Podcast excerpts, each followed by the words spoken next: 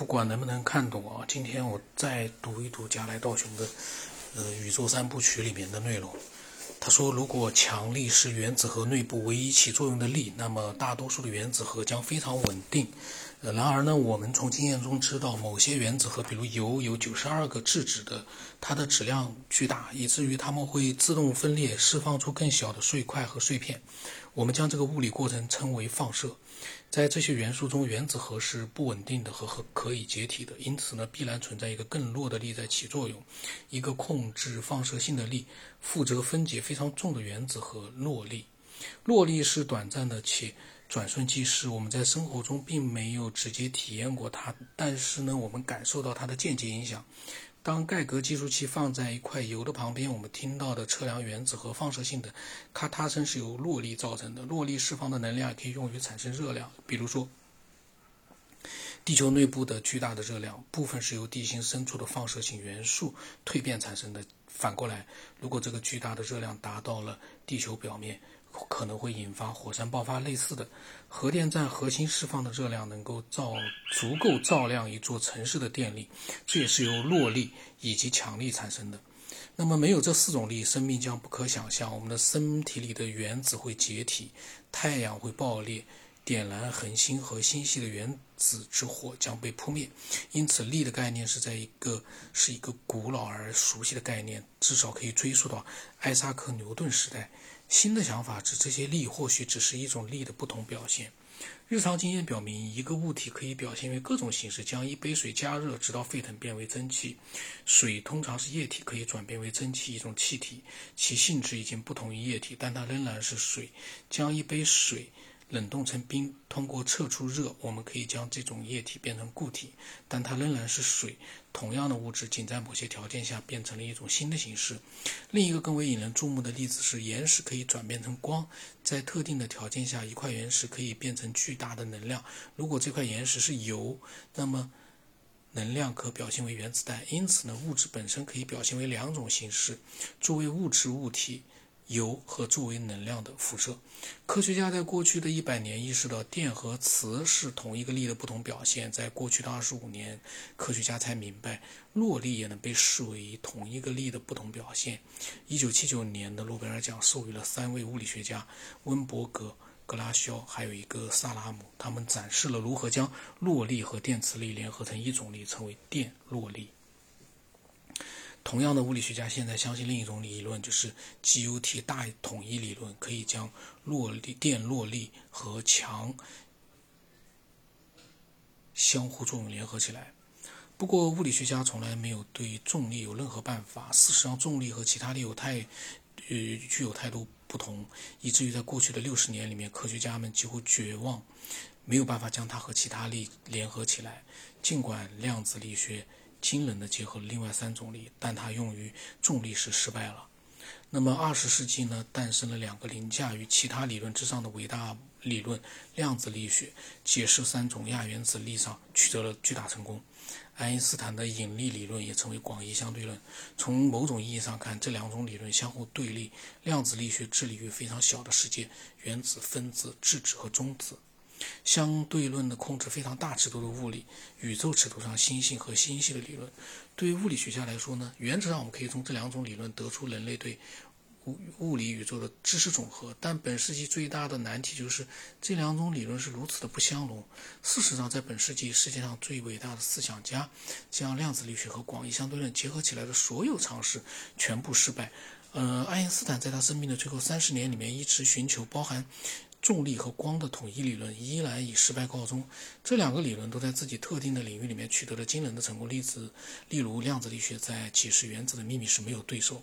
量子力学揭开了核物理的秘密，释放了氢弹的能量，解释了从晶体管到激光器每一个器件的工作原理。事实上，这个理论非常强。如果我们有足够的时间，我们可以通过计算机预测化学元素所有性质，而不必进入实验室。然而呢，呃，尽管量子力学在解释原子世界时取得了巨大成功，但它试图描述重力时却遭遇了巨大的失败。另一方面，广义相对论在他的理论啊，就是星，他在他自己的领域呢，星系的宇宙尺度取得了巨大成功。黑洞物理学家认为呢，这是一颗巨大的垂死恒星的终极状态。广义相对论对此做出了众所周知的预测。广义相对论还预测呢，宇宙最初是在大爆炸中开始的，它使星系以巨大的速度彼此分离。但是呢，广义相对论却完全不能解释离子和原子和分子的行为。因此呢，科学家们、物理学家们面临的两种截然不同的理论，每种理论都采用了一套不同的数学，呃，且都在自己领域里做出了惊人的精确预测。同时，他们又非常独立且截然不同。这好比大自然创造了一个有两只手的人，左手和看看上去和右手完全不同，功能也不同且独立。对那些坚信自然最终会必定简单优雅的物理学家来说，这是一个谜。他们无法接受大自然会以如此怪异的方式运作。这正是超弦要解决的问题。它能解决了这两个伟大的理论的结合问题。事实上，量子力学和相对论是使超弦理论成立的必须。超弦是第一个也是唯一一个使量子引力理论有理意义上有意义的这样一个数学框架。这就好像科学家在过去六十年里面呢，一直试图组装宇宙拼图，突然注意到自己忽视了一个小片超弦。那么，加雷道兄觉得比超弦论比科幻小说还奇怪。他说：“通常科学家是保守的，他们接受新理论的速度较慢，尤其是那些做出的预测有些奇怪的理论。但是呢，超弦理论做出了任何理论从未提出过的最疯狂的预测。任何有能力将如此多的物理本质浓缩成一个方程的理论，都会产生深远的物理后果。超弦理论也不例外。1958年，伟大的量子学家、物理学家波尔参加了一次物理学，呃，加保利。”所做的演讲，演讲结束时候，听众极不赞同。波尔说：“我们一致认为你的理论太疯狂，我们之间的分歧在于它是否能够达到足够疯狂。超弦理论鉴于它奇特奇异的一个预测，一定是够疯狂的。尽管这些预测将在接下来的章节当中详细讨论，他还是做了简单的提及，让大家看看超弦理论使现实物理看起来似乎比科幻小说还奇怪意味着什么。那么。”他说：“二十世纪的二十年代，爱因斯坦的广义相对论提供了我们的宇宙是如何开始的最好的解释。根据爱因斯坦的理论呢，宇宙诞生于大概一百亿到两百亿年前的宇宙大爆炸。宇宙中的所有物质，包括恒星、星系和星系，初期集中在一个超致密的球中。后来，这个球剧烈爆炸，产生了我们当前正在膨胀的宇宙。这个理论和我们今天观察到的事实吻合。当前所有的恒星和星系。”都在向着离开地球的方向快速远离，由大爆炸的力量推动。但但是呢，爱因斯坦的理论存在许多漏洞。为什么宇宙会发生爆炸？大爆炸之前是什么？理论科学家早就意识到大爆炸理论的不完全性。嗯，因为呢，他从未解释大爆炸本身的起源和性质。难以置信，超弦论预测了大爆炸之前发生的事情。超弦理论认为呢，宇宙最初有十个维度，而不是四个维度，三个空间维度加一个时间维度，就是所说的目前所说的四个维度。他说：“之后呢，这个宇宙在十个维度上非常不稳定，它破裂成两块，一块小的四维宇宙从其余的部分宇宙剥裂开来。类似的，我们可以想象一个肥皂泡沫在慢慢的震动。如果震动足够强，肥皂泡会变得不稳定，分裂成两个或更多更小的肥皂泡。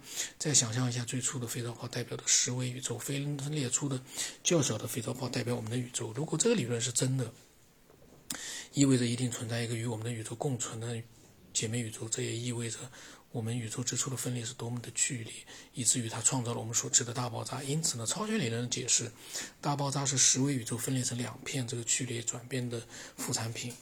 嗯。你他说你不必担心，某一天当你沿着街道走路时会落入另外一个其他维度的宇宙，仿佛科幻小说的描述。因为根据超弦理论的说法啊，另一个多维宇宙已经缩小到这样一个程度，就一个人类永远无法到达的难以置信的小尺寸，大概有原子核大小的千亿分之一。他说，就是除了我们现在的这个小块的四维之外呢，其他的各种各样的就十维宇宙已经。到了一个原子核大小十千亿分之一那样的一个程度，因此呢，更高的维度是什么样子，成为了一个学术问题。从这个意义上看，在更高维度之间旅行的前景，只有在宇宙起源时才有可能。那个时候的宇宙是十维的，因此呢，宇宙维度之间的旅行在物理上是具有可能的。这非常玄幻的一段内容啊！但是呢，我们反正我觉得读一读、了解一下，其实也蛮好的。嗯，速度有点快的原因是我快速把它读完，这样的话呢，节奏快点，省得浪费更多的时间去一点点的去看。但是里面所讲到的那些东西呢，其实给很多人带来了启发。有空的话，我们再可能会再录，也不一定，也可能不会再录，因为这个东西实在是有点，你说它有意思吧，也有意思，但是你说它，嗯，读完了之后对我们有什么样的一个启发？对我来说启发的蛮多的。他所说的分裂成我们这个四维世界之后，另外一块呢，就只有我们原子核的千亿分之一的大小。我不知道这个尺度他怎么知道的。我好奇的是，你是怎么估算出这样一个尺度来的？那么有兴趣的话，大家可以分享自己的想法啊。